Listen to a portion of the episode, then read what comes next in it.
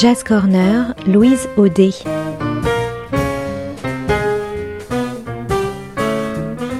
Jam et concerts, actu, rencontres, découvertes, le meilleur de la scène jazz au coin de la rue ou sous le feu des projecteurs.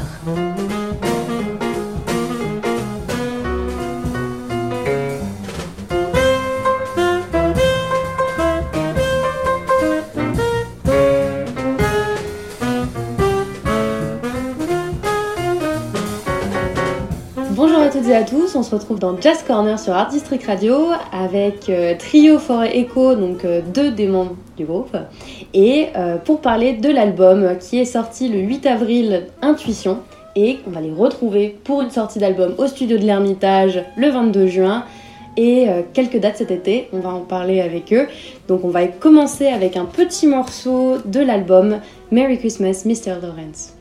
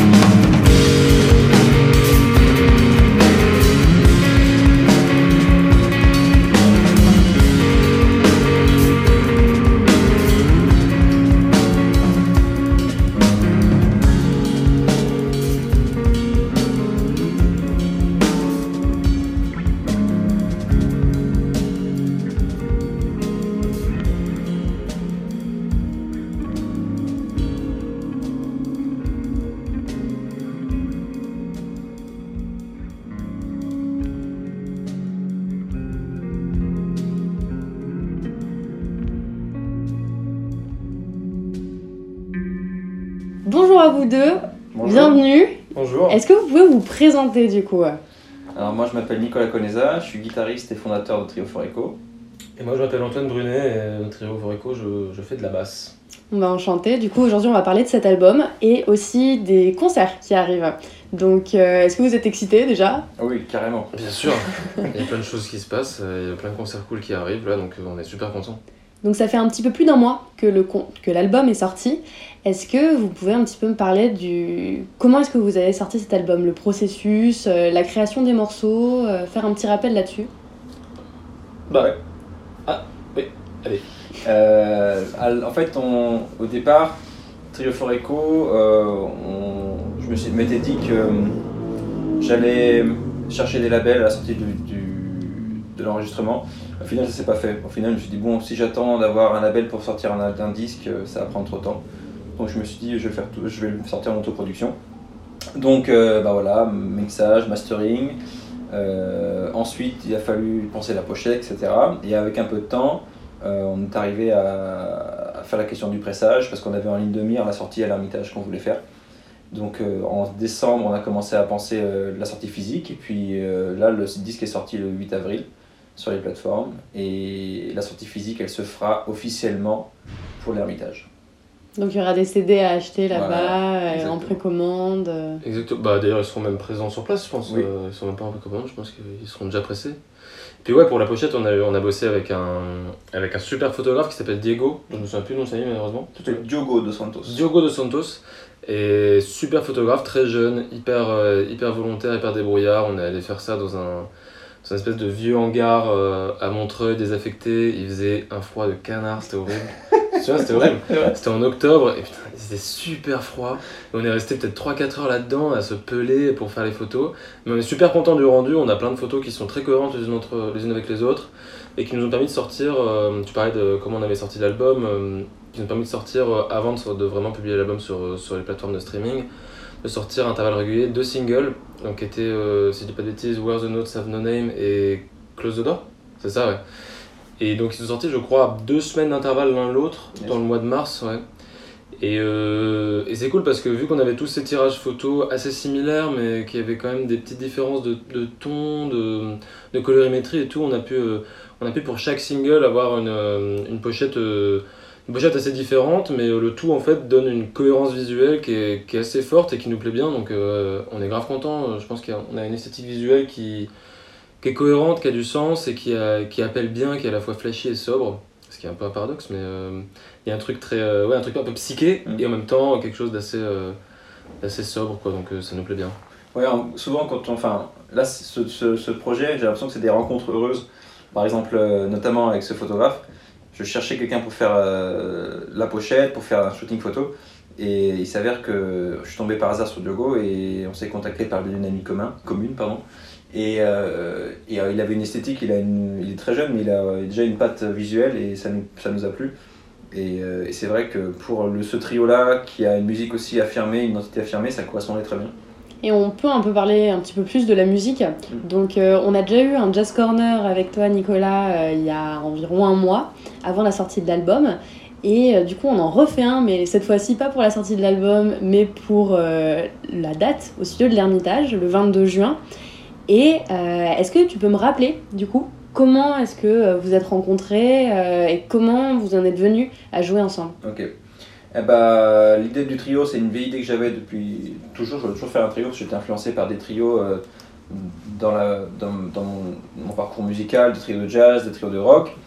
Et, euh, et en fait, pendant le confinement, j'ai écrit des compositions et je m'étais dit avec, qui je pourrais monter ce trio. Et naturellement, j'ai pensé à Mélanie et Antoine. Et du coup, euh, voilà, un peu au début, à tâtons, je leur ai envoyé des maquettes savoir si ça les intéressait de faire des trucs. Et euh, à un moment donné, je me suis dit, tiens, je vais quand même leur demander. Et j'ai pris mon courage de main, je leur ai posé la question, vous voulez faire partie de mon groupe, etc. Et ils ont dit, oui, oui, carrément, on est chaud. Et euh, on, s'est- on a fait un FaceTime, parce qu'à l'époque, les gens communiquaient par FaceTime. À l'époque. Pardon. Et, euh, et du coup, il s'est avéré que Antoine, je le connaissais très peu, de Mélanie, mais sans, sans plus. Et, il s'est avéré qu'en discutant par téléphone, on est resté une heure à parler de nos influences communes qu'on avait, on adorait les mêmes groupes de prog quand on était gosses, c'était assez marrant. Ouais, c'était drôle parce qu'effectivement, moi, euh, Nico, j'avais parlé avant, et euh, Mélanie qui me parlait de ça, qui me disait Ouais, il y a Nico qui veut faire un groupe, etc., avec ses, ses compos. Et moi, euh, déjà, j'étais un peu. J'avais plein d'autres projets et tout, j'étais un peu sous l'eau, donc je, je me disais Ouais, pourquoi pas, mais je le connais pas, je sais pas trop ce qu'il en est et tout. Puis du coup, on fait ce FaceTime, on discute, et. Et, et du coup, c'était drôle parce que, genre, au début, on parlait tous les trois. Puis rapidement, en fait, on s'est retrouvés à parler juste tous les deux avec Nico. Et du coup, elle est partie, elle s'est rendue compte que, bon, bah, on était en train de faire connaissance, donc elle est partie. Une heure plus tard, elle est revenue, on était toujours en train de parler, à dire, ouais, tel album de Yes sur 74, putain, c'est une dinguerie, etc. Et du coup, c'était drôle parce qu'on s'est effectivement rendu compte qu'on avait tous les deux un- une passion, notamment euh, pour euh, le rock prog des années 70, donc euh, tous ces groupes anglais comme Yes, King Crimson, Genesis, etc., Pink Floyd et. Euh, Bon, Pink Floyd, c'est moins, euh, c'est moins de niche, mais, euh, mais trouver quelqu'un qui a cette passion-là, c'est ça court pas les rues et ça fait toujours un petit truc de, de, de, de, de rencontrer quelqu'un comme ça. Et du coup, ouais, c'est drôle parce qu'après, les premiers trucs qu'il nous a envoyé, Nico, c'était. euh, il voulait qu'on fasse une, une sorte de reprise arrangée d'un morceau de. Mais non, même pas, pas du tout, c'est pas ça. En fait, il nous a envoyé un morceau, une idée de compo, euh, qui ressemblait beaucoup à un morceau de Yes qui s'appelle Heart of the Sunrise et qui est le dernier morceau d'un album de 73 qui s'appelle Fragile, qui est magnifique. Et, euh, et du coup, il nous avait envoyé ce- cette espèce de maquette en proposant de poser des trucs dessus. Et on a, ça a fini par ressembler vraiment à une espèce de Heart of the Sunrise bizarre. En euh, fait, c'était carrément un. C'était un morceau Le B et c'était là. c'est ça, c'était le B, ok, donc il y avait ce truc. Et, euh, et du coup, ouais, c'était un peu le premier truc qu'on a fait ensemble. Et, euh, puis après.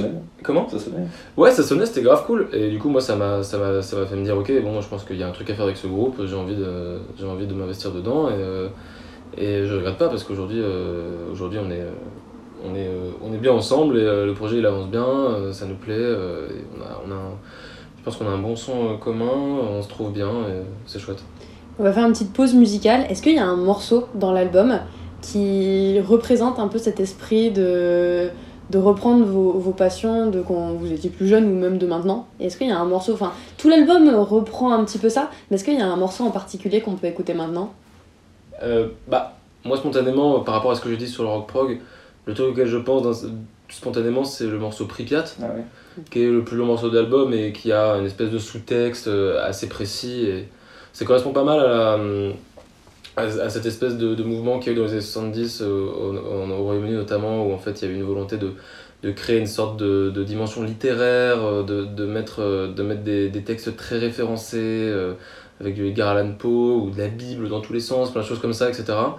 Et, euh, et du coup, ouais, Pripyat, c'est un, un morceau qui a, qui a un propos très précis, qui parle d'un événement très précis et qui essaye de, de, d'en- de, le, de le représenter musicalement, si je puis dire, en un certain sens, euh, à travers plusieurs parties qui se répètent pas. En fait, c'est une sorte de suite, si on veut, sans pour, sans pour autant être pompeux, parce que je pense pas que le morceau ait cette, cette ambition-là ou ce- cette dimension-là, mais euh, ouais, ce truc de vraiment essayer de dérouler une fresque un petit peu, euh, et de développer des thèmes, des idées, qui, qui est assez représentatif de ce qui pouvait être fait dans les années 70 euh, dans le prog. Bah, C'est ce morceau qu'on va écouter là maintenant. On se retrouve tout de suite après.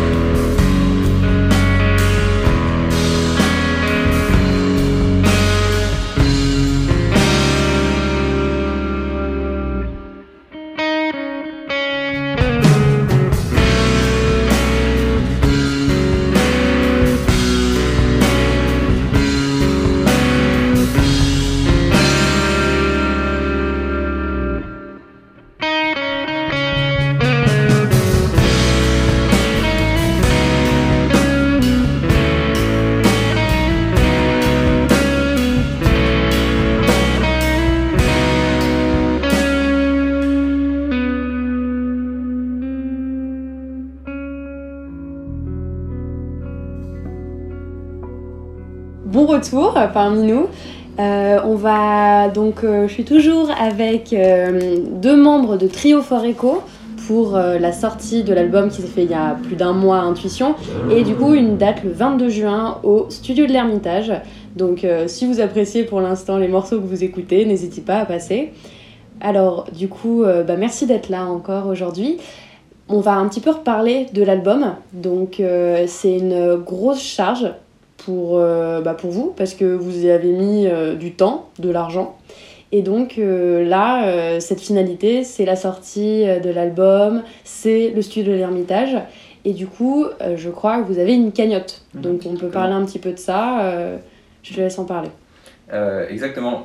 Alors en fait, ce, ce groupe particulièrement, il est assez ambitieux parce qu'on a toujours voulu faire les choses en mettant les moyens dedans. Euh, enfin, j'ai toujours voulu faire les choses en mettant les moyens dedans. Euh, C'est-à-dire qu'on a, on a, on a décidé de partir deux jours en studio à la dehors de Paris. On, on s'est pris un, super studio qui s'appelle Peninsula Studio. Bref, on s'est bien entouré jusqu'à maintenant. Et on s'est dit, bah, on veut faire un super concert en fait. Et c'est un rêve de musicien de pouvoir jouer à l'Ermitage. Et moi j'adorerais, j'ai toujours, je me suis dit un jour j'y jouerai. Et je me suis dit bah pourquoi pas. Et je pense que euh, pour finaliser cette sortie, il fallait avoir une grande salle. Du coup, bien évidemment, la salle ça a un coût. Et on a monté cette cagnotte là pour pouvoir nous permettre euh, d'assurer euh, la logistique du concert. Euh, parce qu'il faut trouver une équipe, un ingé son, un ingé lumière. Bien sûr, il faut louer la salle c'est pas donné. Et, puis comme on veut faire ce grand concert et qu'on veut garder une trace de tout ça, et ben on a monté une équipe vidéo pour filmer le concert en live. Voilà. Donc c'est ça l'objectif.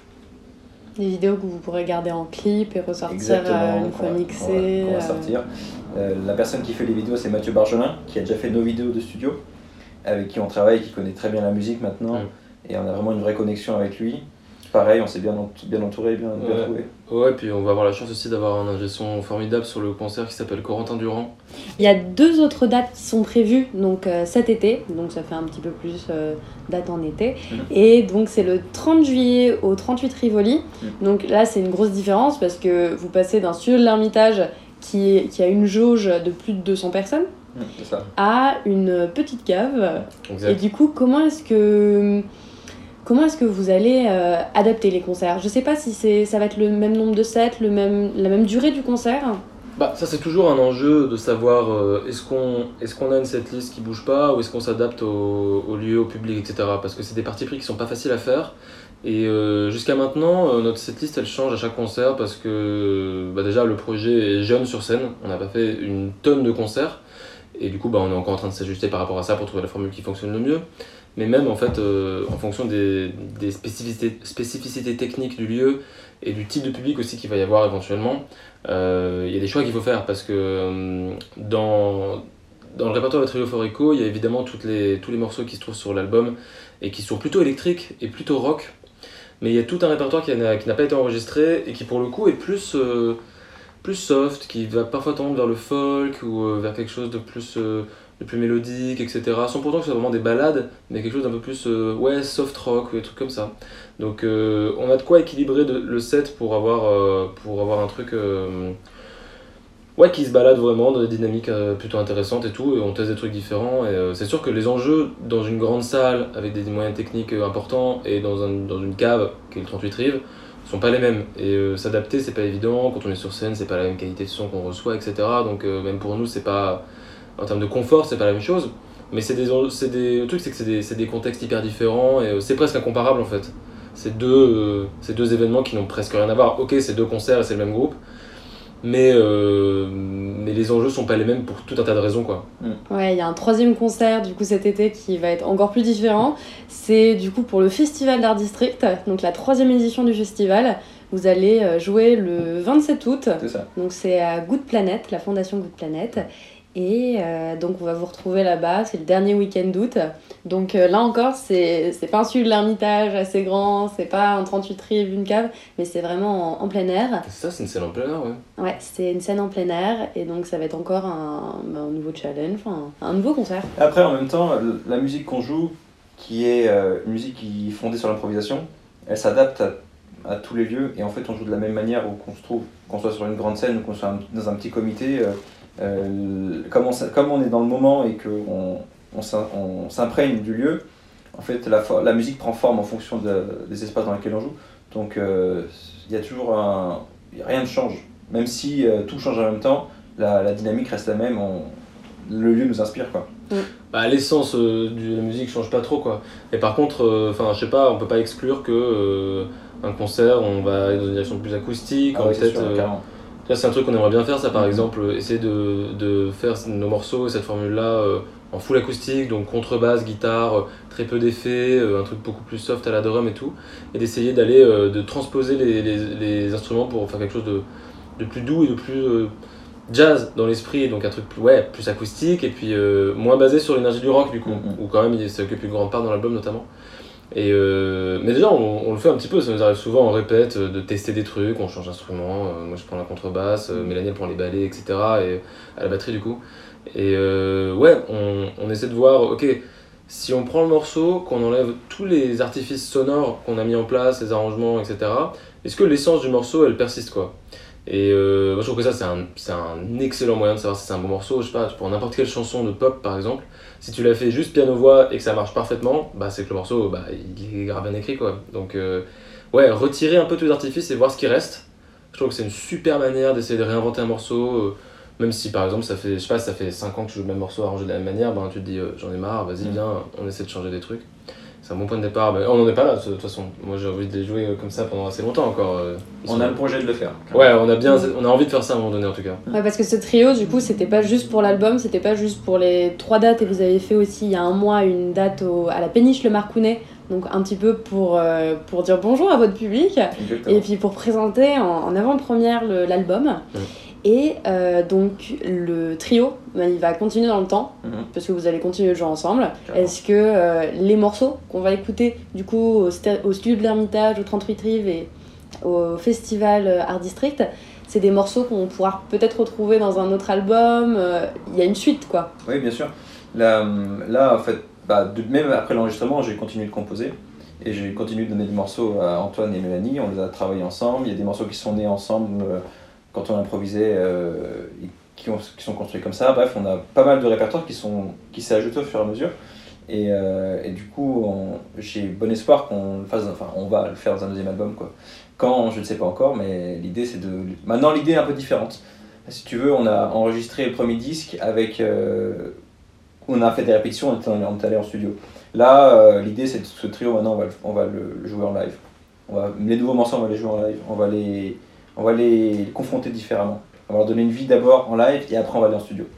Et, euh, et donc j'espère qu'il sortira, euh, on fera un deuxième disque. Ouais, c'est vrai que ça va être très différent parce qu'en fait, euh, effectivement, euh, le- les morceaux n'ont jamais été joués en live avant d'être euh, d'être enregistrés. Et, euh, et du coup, là, effectivement, ça va être très différent parce que rien que l'Ermitage, où on, on va faire un concert qui sera quand même relativement long, je sais pas combien de temps on joue, mais on joue longtemps quoi. On joue au, ouais, je- un peu plus d'une heure et demie, je pense. Ah ouais, je pensais qu'on jouait genre deux heures. Non, non, je pense que ça sera une heure et demie. Euh, bah ouais, on va incorporer effectivement des morceaux qui sont pas présents sur l'album et qui vont fatalement, effectivement, c'est des belles compos, donc euh, je pense qu'elles vont se retrouver sur des, des prochains enregistrements. Donc ouais, c'est exactement ce que tu disais. Et puis en même temps, euh, entre l'enregistrement qu'on a fait en juin dernier, donc non, si 2021, euh, il y a un an qui s'est passé maintenant. Donc entre temps, la façon de composer a évolué, euh, j'ai envie de faire d'autres choses, j'ai envie d'explorer d'autres choses. Et puis en jouant avec Antoine et Mélanie, ça m'a fait réfléchir à d'autres concepts, à d'autres choses que je voudrais explorer et qu'on explore ensemble. Et du coup, euh, les compositions se prêtent à ça. Donc c'est aussi un terrain de jeu pour le trio. En fait, c'est d'amener des compositions pour faire avancer le trio, voir comment on, Ouais, évolue. carrément. Carrément, et puis aussi euh, aujourd'hui, il y, a une- il y, a une- il y, a une- il y a quand même une dimension supplémentaire qu'on n'avait pas jusqu'à maintenant, c'est le retour du public, qui est pas, qui est pas négligeable. Et c'était un peu un pari qu'on avait fait de, de se dire, ok, bah, on fait un peu ça en vase clos, même si on a fait écouter le, les sons à d'autres gens et tout, et on a, on a recueilli des avis avant de, de finalement enregistrer tout ça, ça c'est clair. Mais, euh, mais ouais, maintenant on a le public qui vient nous dire, et franchement, les retours sont hyper positifs. euh, euh, dans notre entourage, donc on est super content. Mais euh, on a des retours parfois plus nuancés ou des choses, des choses intéressantes. Donc on, a, ouais, on a de la matière à travailler, même pas uniquement musicale, quoi. Donc c'est cool. Il y a un morceau que j'aime bien sur l'album, donc on va l'écouter, on va l'écouter maintenant, c'est Good People, et après on pourra en parler un petit peu avec vous. Donc voilà le morceau Good People de l'album Intuition de Trio For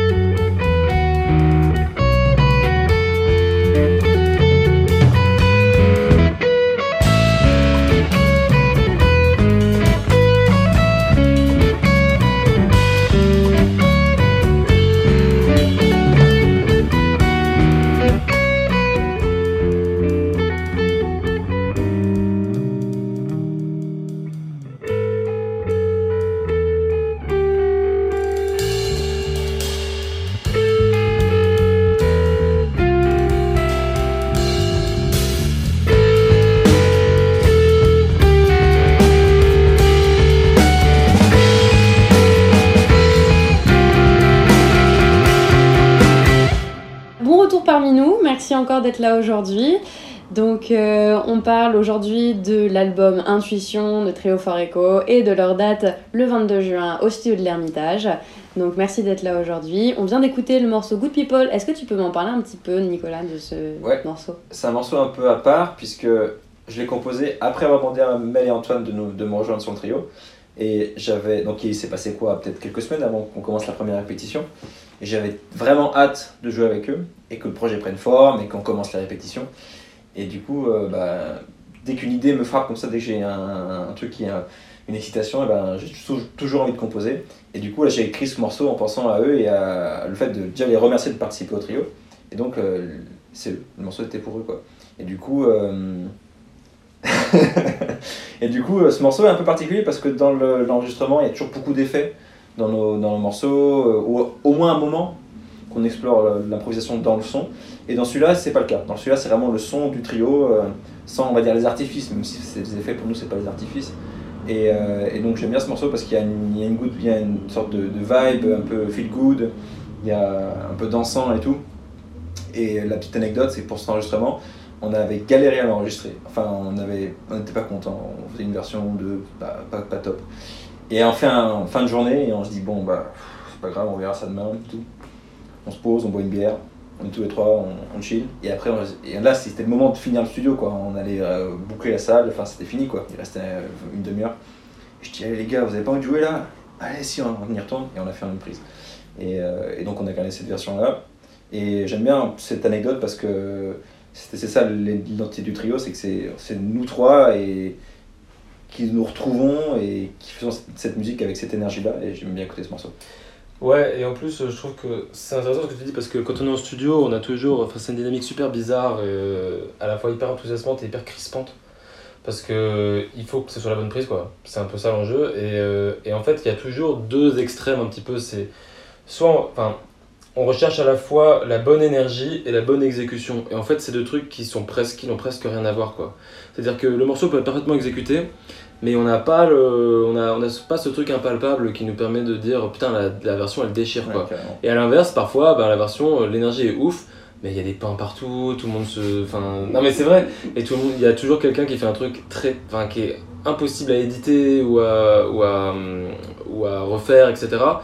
Ou juste qu'on peut pas le garder. Et, euh, et du coup, je trouve que Good People, c'est intéressant parce que cette version-là, euh, je pense pas que ce soit la plus clean qu'on ait fait, Mhm. mais par contre, c'est de très loin celle avec l'énergie qu'on voulait, quoi. Ouais, ouais. Et quand on écoute le morceau, il y a deux trois petits trucs de temps en temps qui sont un peu irréguliers, mais c'est même pas un problème quoi, parce que on a l'énergie qu'on voulait, on a cette enthou- je trouve qu'on a bien restitué l'enthousiasme du coup Mm. que tu cherchais dans ce morceau. Mm. On peut parler d'un autre morceau, donc là c'était vraiment euh, le morceau qui définissait un peu le trio, Mm. le son du groupe, euh, l'humeur, l'ambiance du groupe. Et il y a un autre morceau qu'on écoutera à la fin de la chronique, euh, qui est Lumière et Amour, et que cette fois-ci vous jouez en duo. Donc euh, c'est c'est le seul morceau de l'album que vous jouez en duo. Alors, le- le- lui, il est particulier parce que je l'ai enregistré solo et on le joue en duo, en live. Euh, c'est un morceau que j'ai écrit euh, pour euh, ma copine, voilà, qui s'appelle Léa. Et, et c'est un morceau qui est. En fait, j'aime pas les morceaux d'amour, voilà, bon. J'aime pas les morceaux d'amour, je trouve ça un peu niant. Et, mais du coup, en, revanche, je voulais faire un portrait de, de Léa et hum, qui soit un portrait musical en fait. C'est quelqu'un qui a plein de personnalités différentes et tout. Et donc ce morceau, il, il essaie de, de peindre ça. Et euh, donc c'est un morceau un peu euh, carrément même intime. Donc je joue guitare solo. Et, euh, et en revanche, quand on le joue tous les deux, il a pris une autre dimension. Parce que c'est le seul aussi le morceau de l'album où je suis guitare solo, et c'est le seul morceau de l'album où il n'y a pas de section d'improvisation. Où je joue le thème, j'interprète le thème, mais volontairement je voulais pas ajouter de l'improvisation pour le laisser après faire en live. Ouais. Et euh, c'est vrai que moi, j'ai- en fait, euh, vu qu'on le joue en live tout le temps, tous les deux, j'avais oublié que c'était une chanson qui parlait de Léa, quoi. Ouais, parce que j'ai pas ça en tête quand on joue, quoi. Je pense pas à Léa quand on joue Lumière et Amour, tu vois. Et euh, alors que quand tu jouais tout seul euh, en studio, c'est vrai que c'était euh, assez frappant l'intensité du truc, mais, mais ça marche bien. euh, en- Nicolas, au début, il voulait qu'on fasse une version à 3, en fait. Et on avait fait, euh, on avait fait ça deux, trois fois, et euh, ça marchait bien. Mais euh, je sais pas, j'avais comme l'impression que ça serait cool d'avoir un morceau sans batterie. Et en même temps, j'avais envie- j'avais encore envie qu'on garde le côté interaction dans ce morceau-là. Du coup, on a essayé de faire une version basse-guitare, Mm. et ça a grave bien marché. Et euh, ça donnait l'impression qu'on était tous les deux un peu en train d'improviser autour du thème en même temps. Et euh, je trouve ça très chouette. Et euh, du coup, ouais, j'adore jouer ce morceau. euh. Moi, il y a un truc que j'aime particulièrement et que j'ai découvert en jouant ce morceau, euh, c'est que hum, il y a, il y a des sections dans ce morceau et, euh, et il s'avère que en fait je respecte jamais la forme de ce morceau quand on le joue. C'est-à-dire que je fais jamais, par exemple si on me dit que la forme c'est A, B, A, B par exemple, et ben je vais jamais faire ça. Je vais faire A, A, B, A, A, et je- j'appelle les formes. Non, en mais fait- surtout, il y a un C aussi. oui, hein, c'est effectivement. Et du coup, j'appelle les formes un peu comme je veux et Antoine me suit tout le temps. Et ça, je trouve ça vraiment jouissif de pouvoir faire ça, parce qu'en fonction du moment, en fonction de l'atmosphère du lieu, en fonction de- du moment du concert et tout, et de no- no- notre ressenti, Si vous voulez faire durer le morceau, si vous voulez l'arrêter. exactement, faire une grande, un, un break. Même si je me dis, tiens, je le sais qu'il n'apparaît une fois dans, dans l'enregistrement, ben, je le fais apparaître deux fois, puis on le fait tourner, on improvise. Tout ça, c'est une liberté qu'on peut avoir quand on a des musiciens qui s'écoutent vraiment et qui nous connaissent. Et, et avec Antoine, c'est le cas. Et, et je trouve que ça m'a ouvert les yeux sur aussi faire des morceaux, jouer comme ça, l'improvisation. Jouer l'improvisation sur euh, improviser les formes, euh, s'écouter dans ce, dans ce registre-là. Puis ce que je trouve très cool aussi, c'est que dans, dans la version sur l'album, euh, tu fais des espèces de points d'orgue et tout, Mm. mais t'as un tempo assez clair. Ouais. Et ce que j'aime bien sur scène quand on joue tous les deux, c'est que le morceau, il y a beaucoup de moments où on joue presque au bateau, quoi. Mm, mm, mm. Où c'est un peu plus flottant et où on se sent. Et euh, moi, je trouve ça trop cool, cette espèce de truc où d'un seul coup, on fabrique. euh, Bah, tu vois, tu, parles, tu dis que c'est un morceau intime, moi je trouve qu'on fabrique une espèce d'intimité musicale, quoi. Mm, mm. Et, euh, et du coup, je trouve ça vraiment, effectivement, comme tu dis, très, euh, très plaisant et très satisfaisant, quoi. Ça marche bien en plus. Ouais, comme vous avez parlé euh, au début de la chronique, vous avez vous vous êtes trouvé plein de points communs, Mm. musicalement parlant, et du coup, euh, bah, parfois vous pouvez, euh, c'est un moment de partage que vous pouvez euh, exprimer sur scène. Euh, Exactement. c'est, euh, Ah bah c'est sûr, euh, initialement, si tu veux, l'idée du trio, les compositions et tout, l'esthétique, dans une certaine mesure, euh, c'est moi qui les, leur ai proposé. Et après, il y a une dimension où tu contrôles pas ce que les autres apportent. Et c'est là où le trio prend son, sa forme globale, se gonfle en fait. Et ça, je leur dois énormément. Je veux dire, c'est indispensable. Le son du groupe est indispensable et un, un- comment dire, euh, inséparable, voilà, pardon, du son de- d'Antoine et de Mélanie euh, sur plein d'aspects et tout. Donc euh, ça, c'est un élément qui est grisant quand tu es leader d'un projet, de voir ce que les autres apportent au projet. Donc euh, on va vous retrouver le 22 juin au studio de l'Ermitage, le 30 juillet au 38 Rêves et le 27 août au festival Art District Radio, donc euh, Art District Festival pour la troisième édition à la Fondation Good Planet. Euh, L'album est sorti depuis le 8 avril, donc il a plus d'un mois et euh, il sera disponible en vente euh, au studio de l'Ermitage. Vous avez aussi fait une cagnotte du coup pour, euh, pour financer un petit peu la parution de ce disque, pour financer la sortie du disque au studio de l'Ermitage. Comment est-ce qu'on peut participer à cette cagnotte? Et ben c'est assez simple. Vous nous retrouvez sur notre page Instagram et il y a le lien vers la cagnotte. Si vous suivez le mur, etc., vous pouvez retrouver toutes les informations dont vous, dont vous avez besoin. Euh, sur, la, sur Kiss Kiss Bank Bank, il y a, vous pouvez avoir plusieurs types de contributions. Si vous, par exemple, de mémoire comme ça, si vous donnez une, une participation à 30 euros, vous allez recevoir un, un- un CD euh, en avant-première de l'enregistrement dédicacé. Euh, Et puis après, ça peut monter plus haut. Vous aurez des places pour l'Ermitage. Si vous, voulez, si vous savez que vous venez à l'Ermitage, vous avez envie de soutenir le trio, un bon moyen, c'est de donner une contribution à la, à la cagnotte. Où vous pourrez, je crois que pour 50 euros, vous pourrez par exemple avoir deux places, et, euh, ou une place, je sais plus, euh, à l'Ermitage et un CD physique qui est dédicacé, etc. Et euh, bah, c'est aussi sur Facebook, non Oui, bien sûr, le trio sur Facebook. Vous pouvez retrouver ça facilement en allant sur le site de Kiss Kiss et en tapant trio for Echo dans la barre de recherche. Exactement. J'ai essayé personnellement, ça fonctionne très bien. Donc euh, voilà. Et n'hésitez pas à aller écouter l'album aussi sur Spotify et euh, sur Deezer? Il est sur Deezer? Sur toutes les plateformes. Sur toutes les plateformes de streaming, vous pouvez aller écouter l'album. ça nous fera très plaisir et ça nous aide beaucoup. Et du coup, on va se quitter aujourd'hui avec le dernier morceau de l'album, Lumière et Amour, dont on a parlé. Merci d'avoir écouté cette chronique. Merci. Et à Merci à toi. Et merci d'être venu, du coup. À bientôt À Au bientôt. revoir, merci. Au revoir.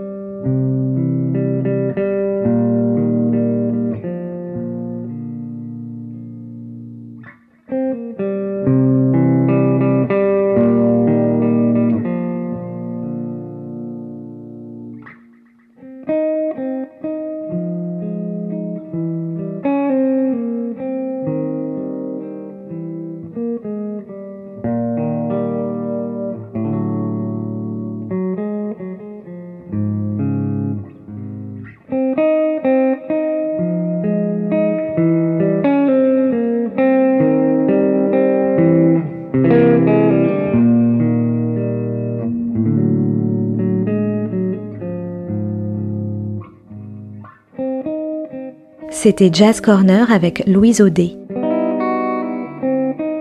Une chronique à retrouver le lundi et le jeudi à 13h et 18h sur Art District.